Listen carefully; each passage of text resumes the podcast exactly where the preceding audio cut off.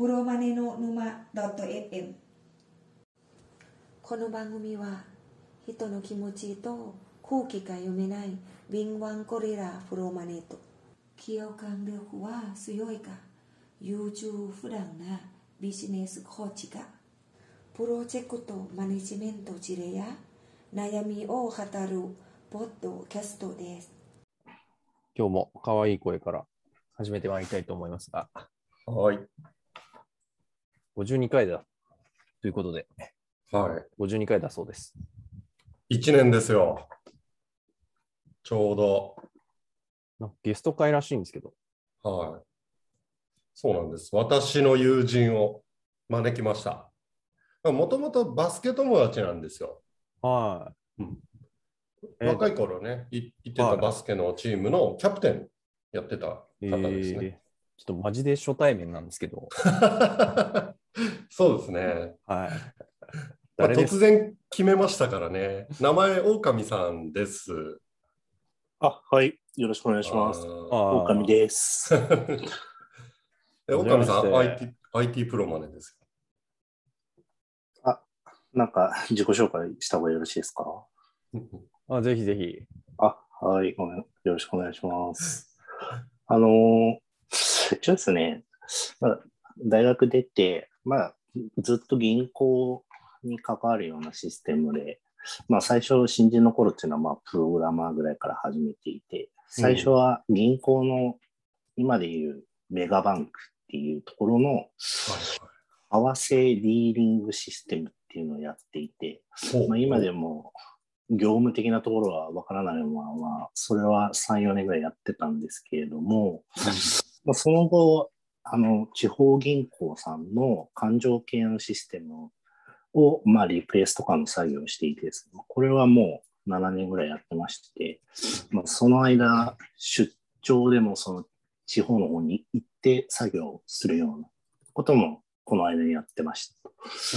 でもその後は、まあ、出張とかないですけど、まあ、ネネット銀行とか、その辺の開発とかの運用をしていて、うん。今はですね、まあ、勘定系システム直接ではないんですけれども、今結構銀行で API で情報連携しなさいとか、結構金融庁とかに言われているような時代でですね、その API の連携するシステムのい API 基盤と、まあ、銀行の勘定系つないで、まあ、インターネット側はあの IP フィルターとかでまあ制御してセキュリティ作ってみたいなシステムの開発とか運用、まあ、API の開発ですね。うんっていうのを今やってますと。はいはいででですね、API の基盤っていうのは、あの、銀行さんが共同利用で使っているので、まあ、いろんな銀行さんを相手にするような、まあ、プロジェクトというか、まあ、作業になるんですけれども、まあ、一応そこのですね、一番上で作業しております。で、あの、API の神ってことですね。あの API なんで本当ちょろい、ちょ、ちょろいっす よ。ちょちょろいっす、あの、あのもの。そのその前の認証とか、に認可とかあるんですけど、まあ、決められたフローがあるんですけど、そ、そこら辺が結構難しいっていうか、まあ、セキュリティ的にどこまでやるかみたいな。まあ、そこら辺をちょっとこう、地方銀行さんとかだと結構あれなんですよね。まあ、地方の人って、こんなこと言ったら怒られるかもしれないですけど、ちょっとゆっくり、ゆったりとした方が多いんで、なんか結構決めな、決めなかったりとか、うん。そこ、そこの、まあ、ちょっと言い方あれかもしれないですけど、まあ、ケツを、ケツを叩くみたいな。あ そこはすごい、すごい難しいですよね。あ、やっえぱり電話とかウェブ会議なんですけど、やっぱりこうゆったりとした感じでやるんで、で我々としては上の方とかに早くやれみたいなことを言われて、まあ、そこをなんかこうー推進する。そこ結構今難しいところですね、作業として。で、今その基盤をです。まあ、4年ぐらいですかね、今でやってるっていうところです。はい、すいません。バリバリ IT 系じゃないですか。そうですよ。そうですね、はいい。や、だって、狼さん、あれですよよ、夜中に突然システム障害だっつって会社行ったりしてましたからね。やってましたね。本当に。えーちょっとなんか専門的なポッドキャストになって嬉しいですね。よくこんなバスへのポッドキャストに出ようと思っていただけたなっていう感じなんですけど。いや、あのーゴリさんから、まあ、最初のリンクとか送ってもらって1年前ですからね。だから52回だった。あれもう全部聞いてますし、はい。素晴らしい。そうなんですよ。始めた時にね、狼さんこんなん始めましたっつって言ったら聞いてくれてるんですよ、全部。毎聞いてますそう毎週聞いていただいてる。えー、狼さんは、こう、マネージメント、プロマネとしては、どのくらい歴やってらっしゃるんですか？えっとですね、本当の、こう、まあ、リーダー、プロジェクトのリーダーっていうのは本当にここのシステムが初めてですね。そその前のやつはもう絶対リーダー上にいたので、か会社の人間とかが。はい。うーんうん、じゃあ今日は狼さんにいろいろこのテーマの通り IT プロまでの異常な日常をいろいろ聞いてみようとそうですね。いう感じでいいですかね、やってって。はい。はい。お願いします。はい。じゃあ本題戻りますか。そうですね。うん。なんかじゃあゴリさんがね、特にうん非 IT プロまで代表とそうですね。う。いうんことなんで、はい。この辺違うんじゃないかとか気になる点をですね、はい、聞いていたはい。だくといいのかもしれないですね。そうですね。えっと、まずね、共通してるだろうことが一個あって、うん。スケジュールが計画通りにいかないのは普通ですよねっていう。そうですね。さ最初に、まあ、概要のスケジュールとかあの枠だけで、何月と何月と何月はこれやりますみたいな感じのスケジュール出して、で、まあ、後で、まあ、WBS っていうんだと思うんですけど、もうちょっと詳細なのに落として、はいで、やっていくのが、あ、はい。IT では結構普通なのかなと思うんですけど、まあ、スケジュール通りにはいかないですよね。はい。はい。うーん。あの、狼さん今言ってる WBS はきっとガントチャートのことですよね。あ、そうも言いますね。はい、はいはいはい確かに。はいはいはい。うん、なるほどね。え体感で何割ぐらいですか、その、スケジュールのケツが遅れるっていうのは。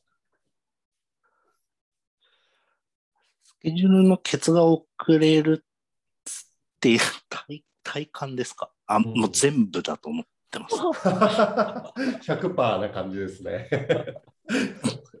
例えば、その感情系システムで言うと、うん。もうあの、プレスリリースとかしちゃっているのに、うん。うん半年伸ばすとか、はいはえあの、テスト終わんなくてとか、もっと大きいプロジェクトだとそういうのもありますし、今やってるような API のシステムで言うと、そうですね。確かに今やってる方はもうちょっと規模が感情系とかよりは小さいんで、そのシステム開発は遅れるってことはないんですけど、その API つないでる、API 呼ぶ側のアプリとかの方は、まあ私がやってる方じゃないんですけど、い。もうズルズルですよ。やっぱり、現実は。そう、非 IT でも大体スケジュールは計画通りにいかないんですよね。で、しかもその原因っていうのが、そもそも計画が無茶っていうことが多いんですけど、その辺どうですか？計画が無茶もありますね、確かに。うん。でも、た、うん、確かにその昔、前の会場系システムとかはもう計画が無茶がほとんどですね。こううんうん短い期間にテストを詰め込むとか、いそういう感じでしたね。うん。そういうことですね。あの、バグが出ることは当たり前ですよね。もちろんそうですね。はいです。よねそうん、でそれをどの程度想定しておくかですよね。手直しの期間、テストの期間とその手直し、リカバリーする期間を、リカバリーっては言わないか。手直しの期間を最初から短く見積もってしまうと、すぐに、えー足出ちゃうよと。そうですね。足は進んでますね。はい。はい。なるほどね。でね、最近は私の周りでも、そのバッファーをプロマネが持つ、あの各担当者の作業にバッファーをちょっとずつ割り当てるんじゃなくて、あのはいはいはいはい。作業はもうスケジュール通りにきっちりやると余裕なくつある程度詰め込む。ただ最後にんし1週間、2週間単位であのプロマネ側が余裕を持っておくっていうことをやりがちなんですけど、どうですか？実際 IT の世界。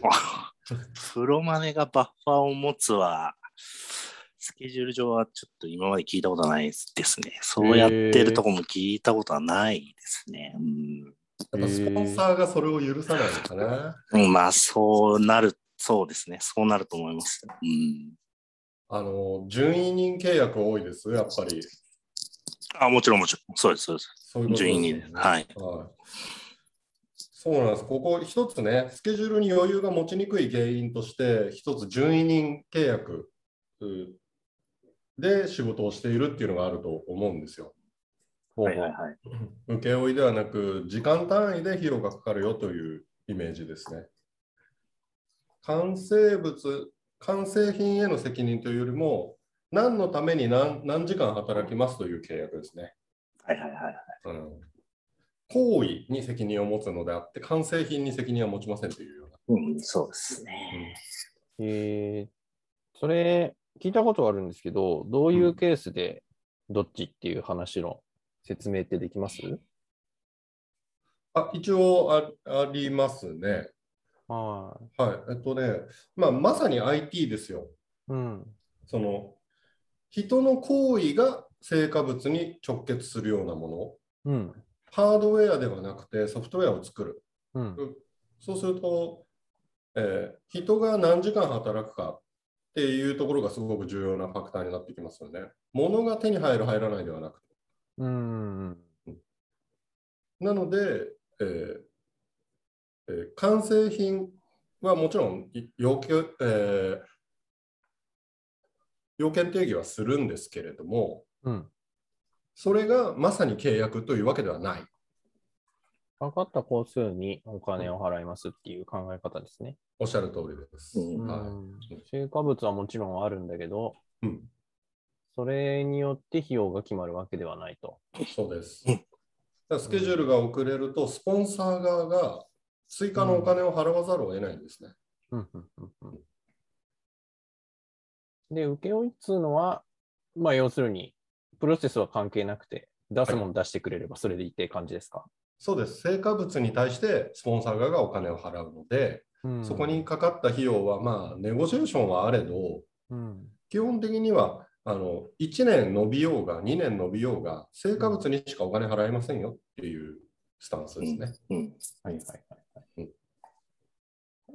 請負だと、その、発注側がうん、プロセスに口を出せないとかっていうのもあるんですかね？あーそれは契約次第ですね。うん。で、えっ、と、ゴリさんの非 IT の分野だとどっちがスタンダードとかってあるんですか？えっとね、えー請負がスタンダードですよ。やっぱ成果物を一緒に定義、契約書上で定義してしまうと。で、えーただ、やっぱ、私が絡むプロジェクトも大体 IT ベンダーさん、ソフトハウスさんとかとも仕事しますんで、うん。パートナーの一部が IT だったりするわけですね。そういうところとの契約は順位人になりますね、大体。へえうんなんかそういう話ってこれまでしてこなかったですけど、はい。結構 かなり重要な話ですね、これね。まあ、そそうですね。うん。そうですね。私もプロマネ基礎講座やるときには必ずその順位人についての説明とかは入れてますよ。あお金も絡む話ですし、なうんんか軽いノリで、ああ、次は請負にしとくかとかやれない感じですね。できないですね、それは。それすごく重要なファクターですよ。そうですね。うんなるほど。え勉強になりますね。こはいここはじゃあちょっと業界によってうんスタンダードが違うかもしれんということですね。はい。どうなんですかね。請負いでやるって IT の世界でも多少はやっぱあります？あありあると思いますよ。たうん。例えば、あの、いま、ちょっと下の方の、下って言い方もあれなんですけど、開発しますと。う。うんん。で、開発、コーディングしてもの作って、単体テストまでを、うん。あの、まあ、一括で、まあ、どっか、まあ、例えば自社とかで開発して単体テストまでとかっていうのは、おそらくここでいう請負とかになると思うんですよね。はい。うんで、その、まあ、そこで終わりだったらいいんですけど、その後を見るとかなると、そのさっき言ってた12人とかうん。で結合してテストするとかいうところに関しては、なんか契約が変わったりとかもよくある話ですね。まあ多分ね、最終成果物が明確に定義できちゃって、でしかも、うんそうです、作業全体の量がそんなに多くない、要はブレてもお何千万円の単位でこう費用が追加でかかるっていうことがあんまり想定されないようなリスクが小さい。うん。プロジェクトであれば、そうん、請負もできる。うんあとあれですかね、あの、他の 要素になんか影響するファクターとか、影響範囲とかが少ないやつって感じですかね。うん、そうですね。なるほど。うんうーあの各銀行が独自にやるんじゃなくて、その API 共通基盤みたいなものがあるんだなっていうのを今日初めて知りましたね。うーん。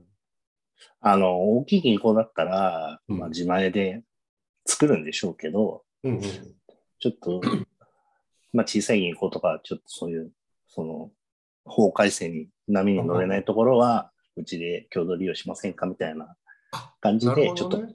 か、うんうん。まあ、料金とかも、まあ、共同利用ですし、はい。利用料とかも、銀行さんからもらう利用料とかもちょっと安くして、うんうんうんあ、そういうイメージか。そうですじゃあやっぱ都市銀行さんたちは独自にやってらっしゃると。ね。やってると思う。いや、まあ、やってると思いますよ。はい。あの、うんその API 利用したサービス、我々はいはいはい一一ユーザーがイメージ、イメージしやすいサービスって例えばどんなもんがあります？かああの、まあ、テレビとかでも CM やってる、あ CM やってるのは法人の方か。あの、皆さん口座お持ちだと思うんですけど、銀行の。はいはい。で、あの、PFM とか言うんですけど、うんあの、要は残高を連携する。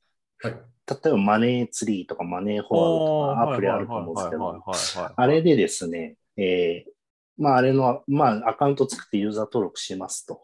でその後に、どこの銀行の口座情報を連携しますかっっていう画面が出てくると思うんですよ。うんで、うん例えばですね、そこで、まあ、私がやってるような銀行さんを選ぶとですね、まあ、認証方式はいろいろあるんですけど、あの、認証はインターネットバンキングの ID とパスワード入れてくださいと。うん。で、認証した後に認可、要は、このアプリにこの情報を連携しますみたいな認可画面が出てくると思うんですけど、そこからうちの API 機能の画面出して、で、認可って押すとですね、うん。あの、口座情報とか、入出金明細とか言うんですけど、明細ですね。うんっていうのを、あの、連携しますと。うんで、マネーツリー側にその情報を連携したら、そのマネーツリーとかマネーフォワードさんは、連携した全部の残高とか、明細、うん明細はもうガッチャンコすると思うんですけど、うんで、一覧でもうすぐ、そのアプリで見れますと。いちいちインターネットバンキングにログインして残高を確認するとか、うんそういうことが、まあちょっと手間が省けるような今アプリがあると思うんですけど、その辺の API 連携とかをですね、今やってるんですよ。はい。うんうんうんうんなるほどね。いやーあのお世話になっております。はい。あのたです。マネーフォワードも、あと何でしたっけ、マネーツリーも、財務も、フリーも、はいはいはいはい。あ一通り使ってますんで、あはあ、さすが。あの、その辺ガバガバなんで、私。セキュリティ意識が。そういうことっすね。そうなんです。そういうのやってるんですよ、今。そう、岡見さんね、一時あの、やべえ、会社行かなきゃと、突然呼び出されて行ったりしてましたけど、それね、あの、なんで行かなきゃいけないのかっていうと、どうやらセキュリティかなり厳しくて、あの、社内でもね、無線経由ではお仕事できないと。おー銀行の勘定系ってすごい厳しいらしいです。それ API のやられる前の時代の話ですかね。そうですね。API はそこまでじゃないんですけど、まあ API って、要はインターネットつながってるとこなんで、うんえっと、銀行の勘定系システムがもうちょっとじ10年ぐらい離れてるんですけど、私がやってた頃に関しては、あの、インターネットにもつながってないような感じでしたね。ううんん。うんうん。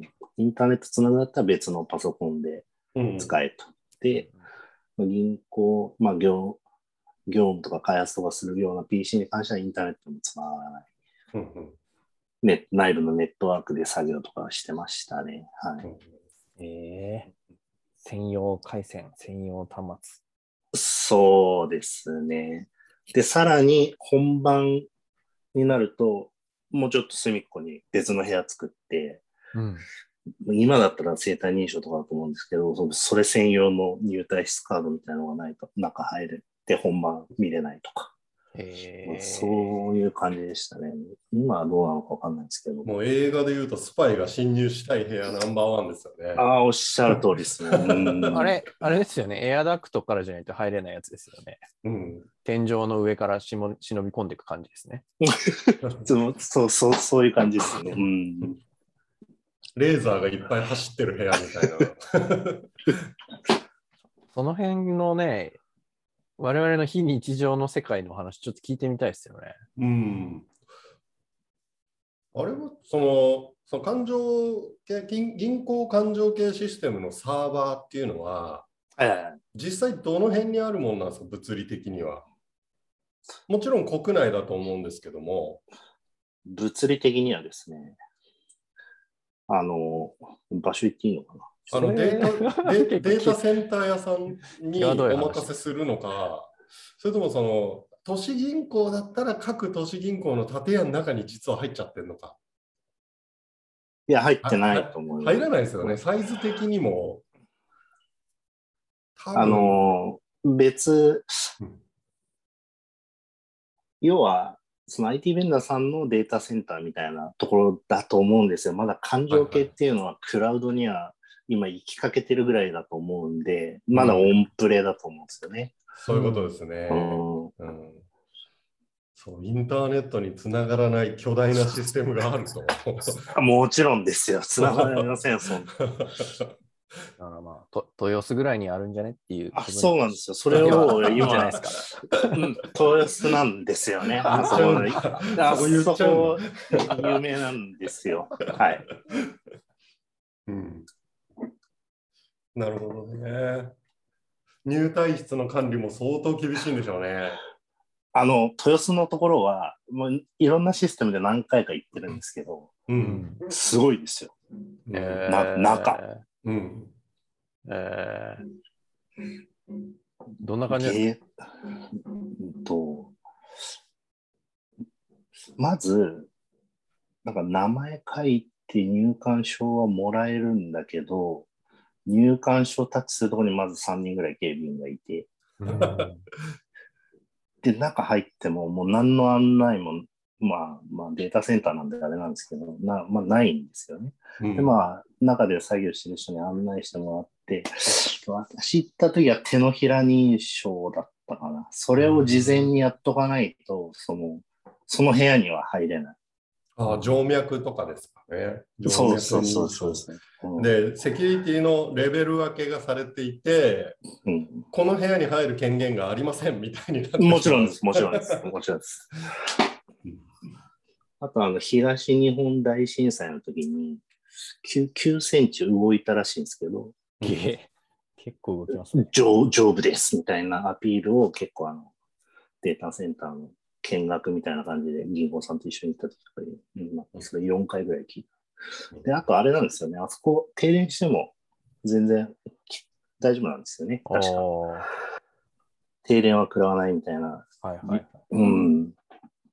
まあ、いわゆる UPS というか、自家発電、自家発電で2週間いけますよ、みたいな。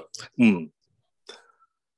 そう、私もデータセンター何個か行ったことありますけど、あの、発電機、バカでかい発電機が置いてあって、あと地中に、あの、ガソリン貯めてるんですよね、皆さん。うん、なるほど。うん。どうもね、聞いてると大体2週間ですよね。あのうん、そうっすね。うん自家発電でどうにかできるっていう。え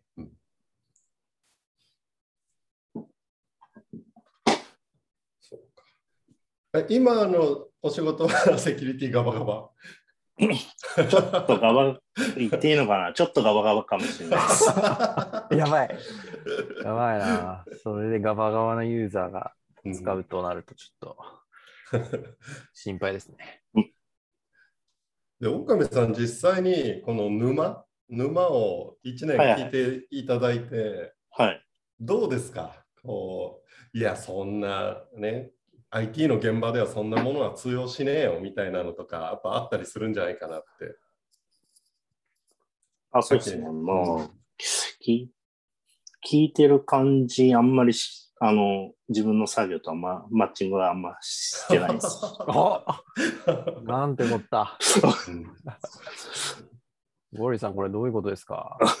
これはね、あの正直、多分狼さんの現場の方が古いんですよ。そうでしょうね。うん。アジャイルとは何かぐらいの話でしょあ、そうです、そうです。アジャイルなんて存在しねえよっていう世界ですよね、きっと。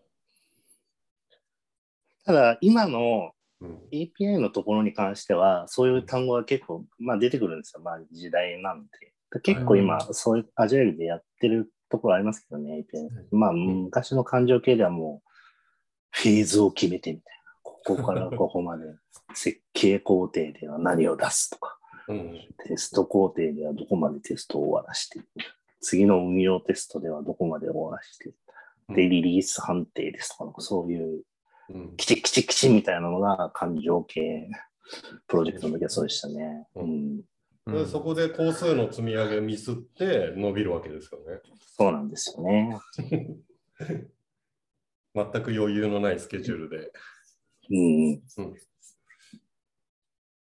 やそういうわけですよ。ウツボさん、あの時代は我々の方が先を行っていると思ああ、そうだと思います。本当そうだと思いま我す。我々っていうか、我は、我は、あの、あんまりその時代には乗ってない感じなんですけど、ゴリさんが最先端ということですね。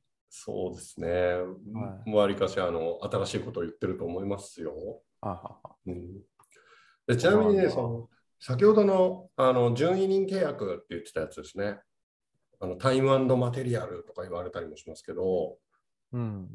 あの準委任ってアジャイルにすごいマッチするんですよ。うん。うん、まあ、最終成果物をね、しっかり定義しづらいっていうのがアジャイル開発に向いてるわけですね、そもそも。うん。最低限これだけは作って、えー3ヶ月でリリースしたい。でもその後どうするかっていうのは、お客さんの反応、実ユーザーの反応を見て決めますとか、うん、うん、うん。ね、アプリとかでどんどん変わっていきますよねありますね。うんそうすると、費用って先に読めないんで、じゃあまず3ヶ月は、えーベースはこれ。で人はこんくらいかけてください。で、1人に対して1時間いくら払いますっていうような形。これが順位人ですね。で、えー来期、次の3ヶ月に関しては、大体のイメージはこんくらいの開発を想定しているけれども、また、えーその1ヶ月前に契約を結び直しましょうねみたいなことをやるわけですね。で、その3ヶ月の間でもやることが変わっちゃうので、アジャイルって。うん、うん、うん。なので、えー最終成果物を契約するんではなく、人区あたりのえー費用とか、うんそれをどのくらいの人区をかけるかということを契約しておくっていう形。これが、えーフィットするっていう形ですね。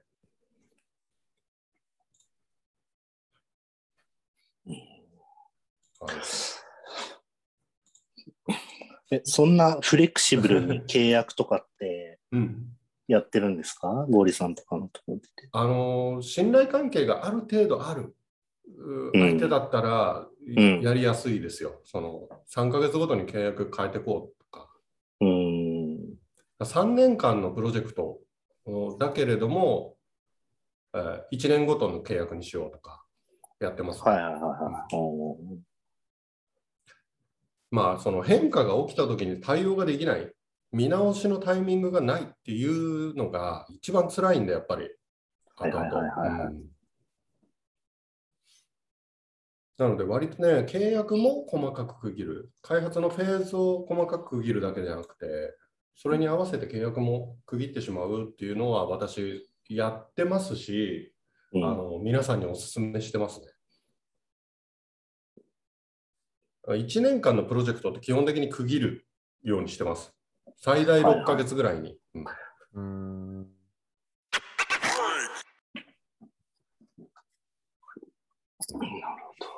まあ、順位委員かどうかには関係ないっていう話だったんですけど、はいはい。やっぱこう、スポンサうー、発ん、注側から、こう、めちゃめちゃこう理不尽なこと言われたりっていう話をき聞きたいんですけど、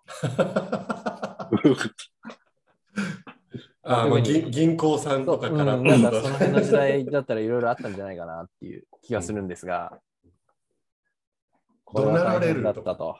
うんどうなれるああ、もう、あの、障害、まあ、起きたときに、例えば銀行さんとかってシステムを使ってるユーザーさんなんで、うんあの、ど、怒鳴るのが仕事だと思うんですよ。どうなるのが仕事。あ、怒鳴るのが仕事なんですよ格。言。はい。で、あ、そこに気づくのちょっと時間かかるんですけど、何回か怒鳴られて気づくんですけど、結構怒鳴られたタイミングで、あの、結構萎縮しちゃったりとか、でもう手が震えてし修正ソースが直せないとか、うん。だからそう、例えばもうビビっちゃって作業できなくなって、まあちょっとあの、精神的に病んでしまったりとか、結構そういう人いるんですけど、まあ私もそう、全くそうならなかったわけではないんですけど、まあちょっと30代の時とか結構そういうことがあって、まあなんかそこの経験とか、まああの障害起きた時に、あの結構 SE さんとかもちょっと人間性出ちゃったりとか、うん。ちょちょっと逃げちゃったりとか、はい。やっぱいるんですよね。ねで、まあ、でに逃げていなくな、逃げてっていうか、まあ、いいなくなっちゃって、結局そのとばっちりでこっちが作業してとか、まああるんですけど、わなんかそう、そうですね、なんかシシステム屋としては、なんかそこがい一番、あの、キーというか、ーうそわーこマジっすか。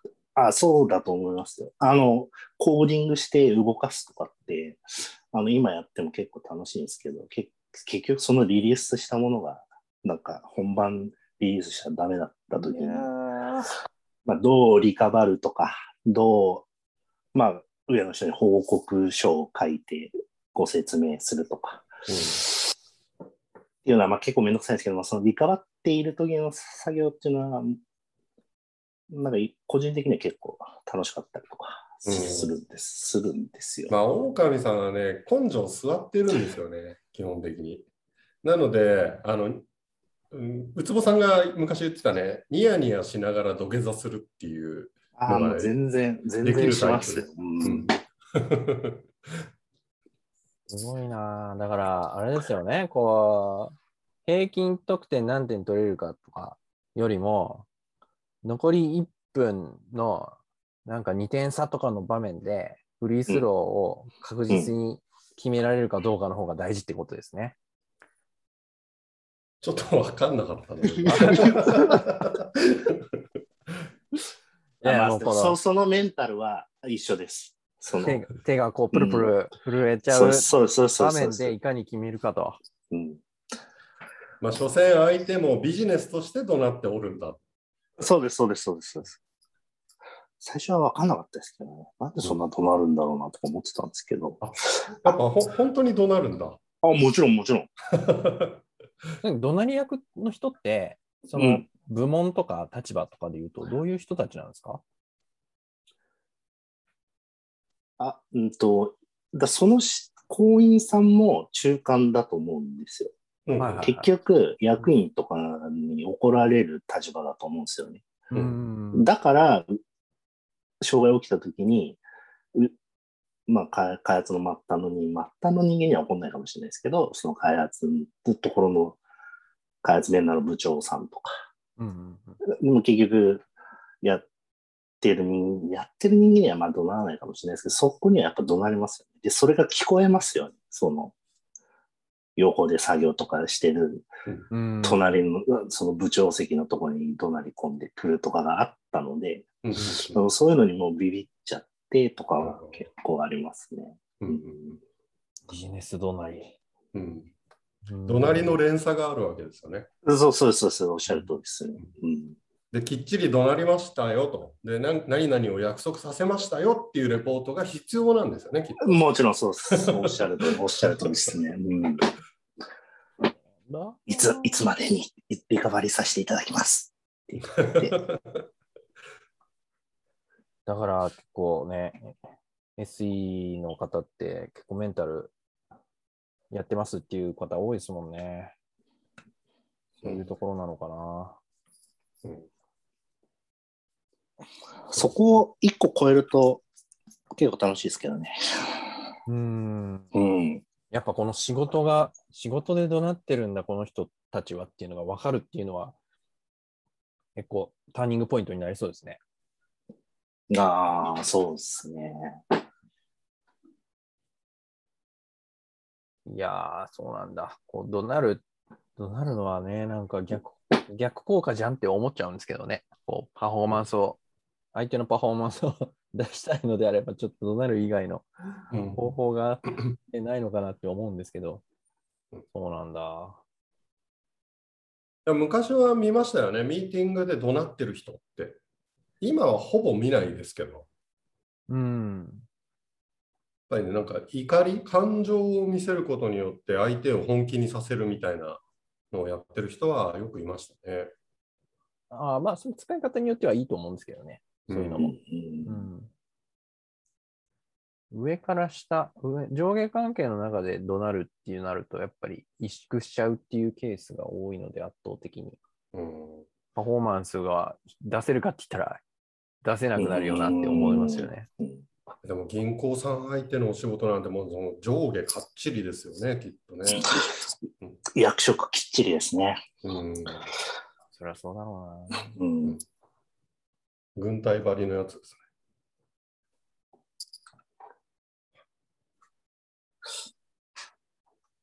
どうやって、その辺の理不尽さは、狼さんの場合はどうやって乗り越えてきたんですか？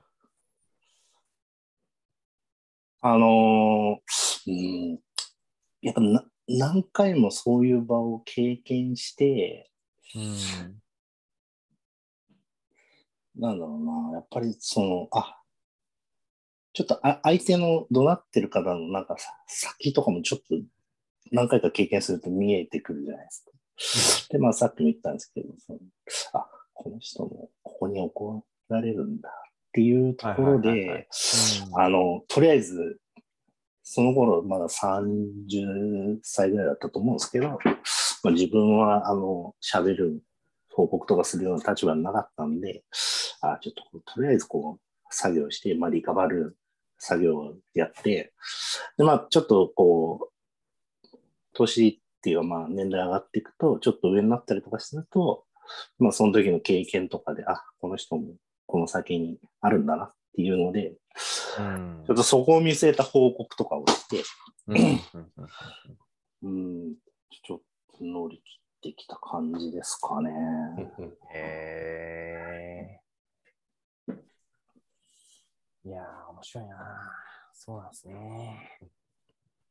まあ相手の怒りの正体、原因とか正体とかが見えると一段楽になるっていうのはなんとなくわかりますね。うんうん。あいやー、なんか自分も現場にいたんですけど、そこまでは考えられてなかったな。うん私あの日系企業のお客さんと、これは大きな会社です。これとあの外資系のサプライヤー、海外のサプライヤーとのミーティングをこうアレンジしたりしてたときに、やっぱり、ね、昔はね、日本のお客さんは怒るんですね。怒鳴るんですよ。電話会議とかテレビ会議で。ううんん。で、外国人からすると、あのビジネスの場で怒鳴るってどういうこと？って意味が分かんないんですよね。ほあの人はなぜそんなに感情を出すんだと。これはビジネスだぞと。うん。でも、あの彼らとは冷静に会話ができないから、うん。うん、あのミーティングが無駄なんじゃないかっていうような話が出てたりしますよね。う。えええーなんか一個思い出したのあったんですけど、はい私もあのゴリさんと似たような形で、その海外からのビジターを、まあ、はるばる東北地方までですね、連れてって、あのうん日本のお客さんのとの打ち合わせをやったことがあるんですけど、はい。やっぱね、お客さんちょっとなんか怒っちゃって、うん。声出して、うん。うんえー、もうじゃあ、あ帰れみたいな、打ち合わせ終わりだみたいなこと言われて、うんそ。れ、始まってすぐ言われたんですけど、打ち合わせ。うん。分かった、じゃあ帰るかって言って、そのビジターたちはもうみんなそそくさと会議室出てっちゃって、はえーってなって、本当ね、私、その時固まりましたよ。い。こう、会議室の外に出ていく人たちをこう固まって見送るだけっていう。あれ？みたいな、本当に帰っちゃったよって。うんで、まあ、かなり年上の先輩みたいな人も一緒に同行してたんで、うん。その人がもう、まあまあまあまあっつって、うん。なんとかなだめすかして、会議は続行されたんですけど、おーあ、そのミーティング最後までできたんですか？できましたね、一応。うん本当にでも。も一回、あの、敷地の外までは行きましたからね。どうやって説得するんですかねあれはビジネビジネス怒鳴りだよっつって あの日本の文化的にはああいうものを見せないと社内で示しがつかないんだみたいなことを言うんですかねい。や、もうね、その時はね、すごい勉強になったんですけど、うんまあ、その、すごい上の先輩は、英語も喋れるわけではなく、うん何か、すごい、こう説得をしたっていうよりかは、うん、必死な顔でしたね。必死な、必死な顔でつなぎ止めたって感じでしたね。そうか。まあでも、はるばるね、海外から東北地方まで行ってるんであれば、まあ、そういうんだったら戻ってあげてもいいけどぐらいにはなりそうな気しますよね。彼らも目的があって来てるそかうですね。まあでも、想像以上に軽い感じで、じゃあ帰るかって言って帰ってきましたよ。ら。うんうんそうですね。まあし正直ね、意味が分かんないですよ、きっと。その感情、あの、欧米の方特に、ミーティングで感情を出してる人、よく分からんと。うん。それってね、論理的に会話ができないんだったら、成果が出ないですよね、ミーティングの成果がね。せっかく会って話してんのにって。うん、そうですね。だからちょっとそこはね、まあ我々が間に間に入る立場みたいな感じでいるんであれば、我々がうん。なんかそこの橋渡しをしてあげるといいんでしょうね。これはこういうね、うん。パフォーマンスなんだよと、は いポーズなんだよっていうのがね。うんうん。あの、伝えられる必須といいですね。ううんん。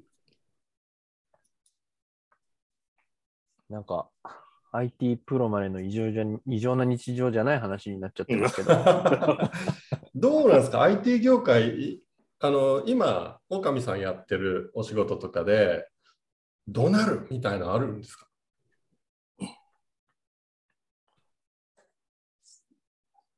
うんと、ありますね。あるんだ。こっちがパフォーマンスでやることもありますね。ああ、なるほどね。あのーまあ、うちが、まあ、サービス提供という形で、うんうんその API 基盤を提供していて、うんで、ちょっと契約的に、うんあの、本当は保険会社の方が、まあ、保険会社が使ってるんですけど、API が。でそこに、まあ、契約上、1個、グローバル企業の IT 企業さんの人間が間に入ってるんですよ。うんで、その人とうちはやり取りをするっていうような、はい。まあ契約体系になってるんですが、その間に入ってる方が、ちょっとあんまり、こう、理解できてないような、まああの、ん一番有名な IT 企業の人なんですけど、うん。もううちからするともうちょっとお話にならないようなうん QA の仕方。要は保険会社さんから来たものをそのままピッて転送してるだけで自分が間に入ってこう調整とかをしないような QA を結構投げてくるようなとこあったんですよ。はでですね、そこに関しては、あの、まあ一応、金融機関とかごとに、まあ、メンバーっていうか、まあ、うち自分の部下とかに振り分けてたんですけど、でうんそういう話が、ちょっともう QA、もう、回答するのも大変だし、なんかもう転送してるだけで、ちょっと何もあの人たち調整しないし、みたいなことがあったんですよ。まあ、先月ぐらいですかね。うんで、まあちょっとそこの打ち合わせ、私が出てですね、まあ私は QA 回答するようなふりをして、あの、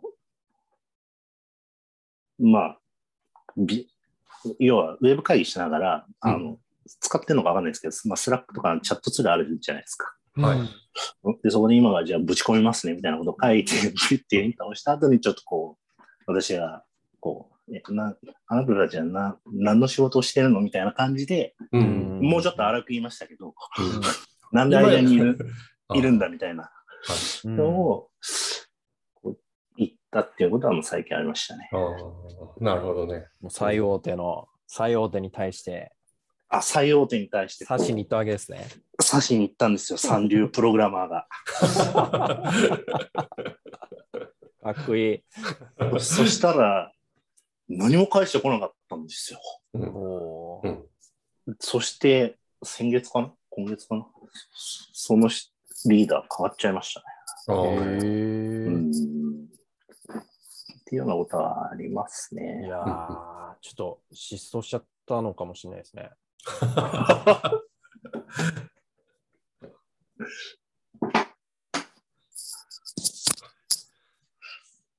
なるほど。それぐらいかなあったのは。因因果率。うんうん。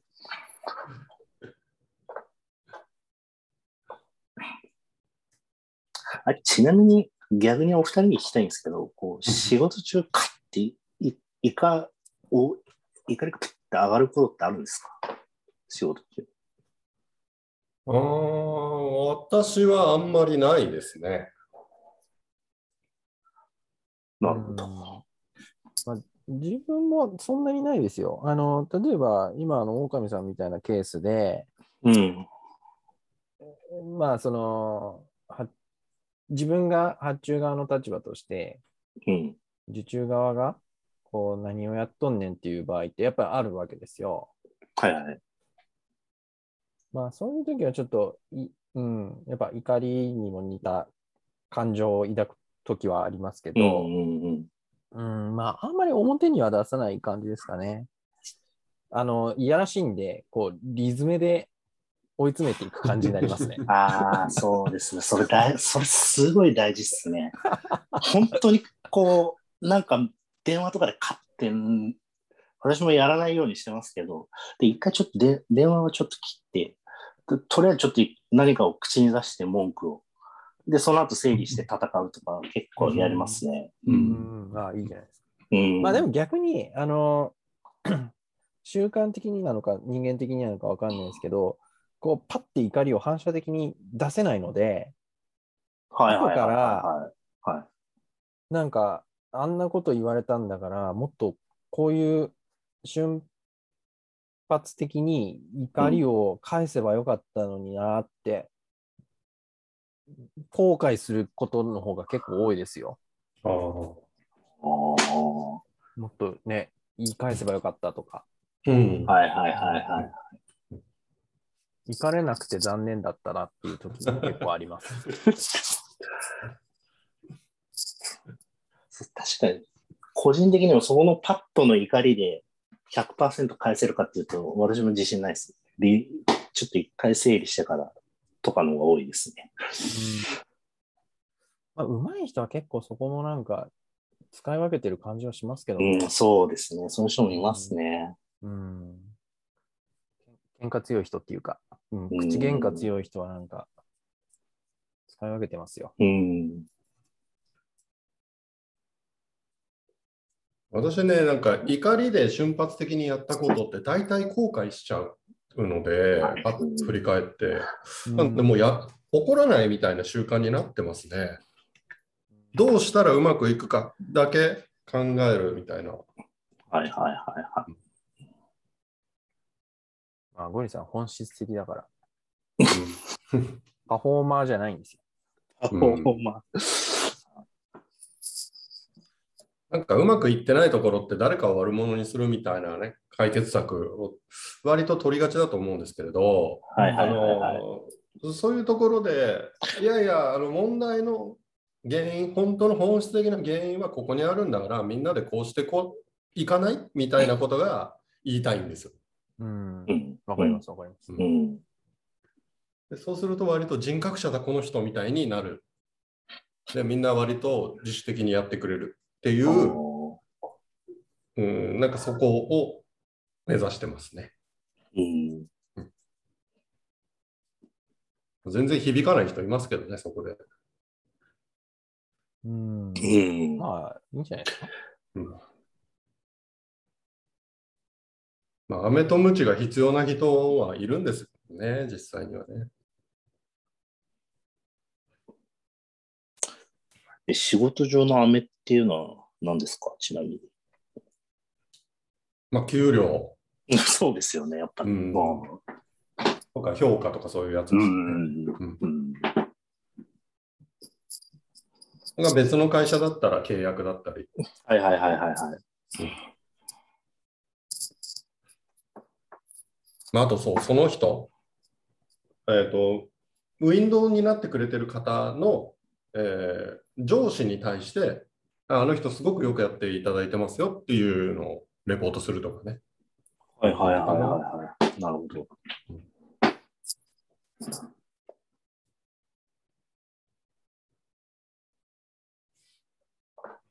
ゴリさん結構ね、付き合い、あの、外部で付き合ってる人と仲良くなるケース多いですよね。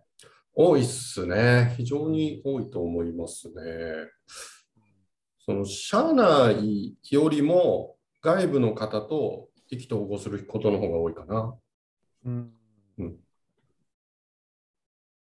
まあ、そういうのもね、ゴリさんの普段の関わり方が出てるんでしょうね。ううん人に上下はないというやつですね。うん。どうやってまとめましょう、この話。今まとまったのかなと。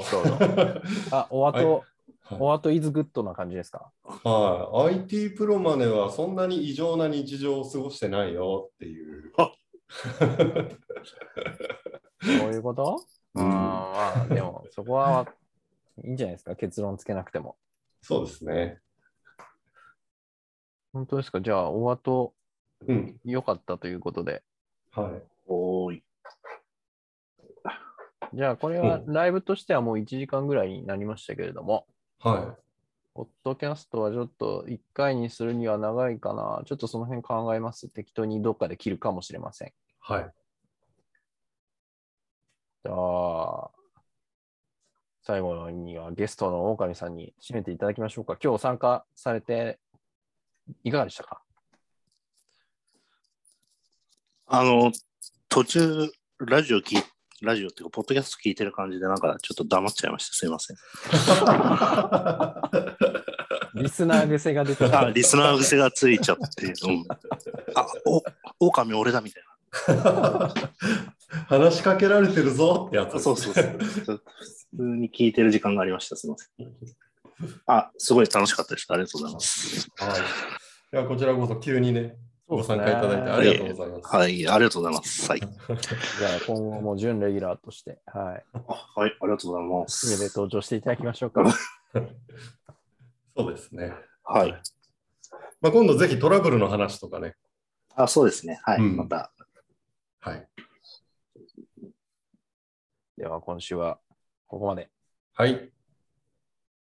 お疲れ様でした。ありがとうございはい、ます。ありがとうございました。ありがとうございましたまた来週。はい失礼します。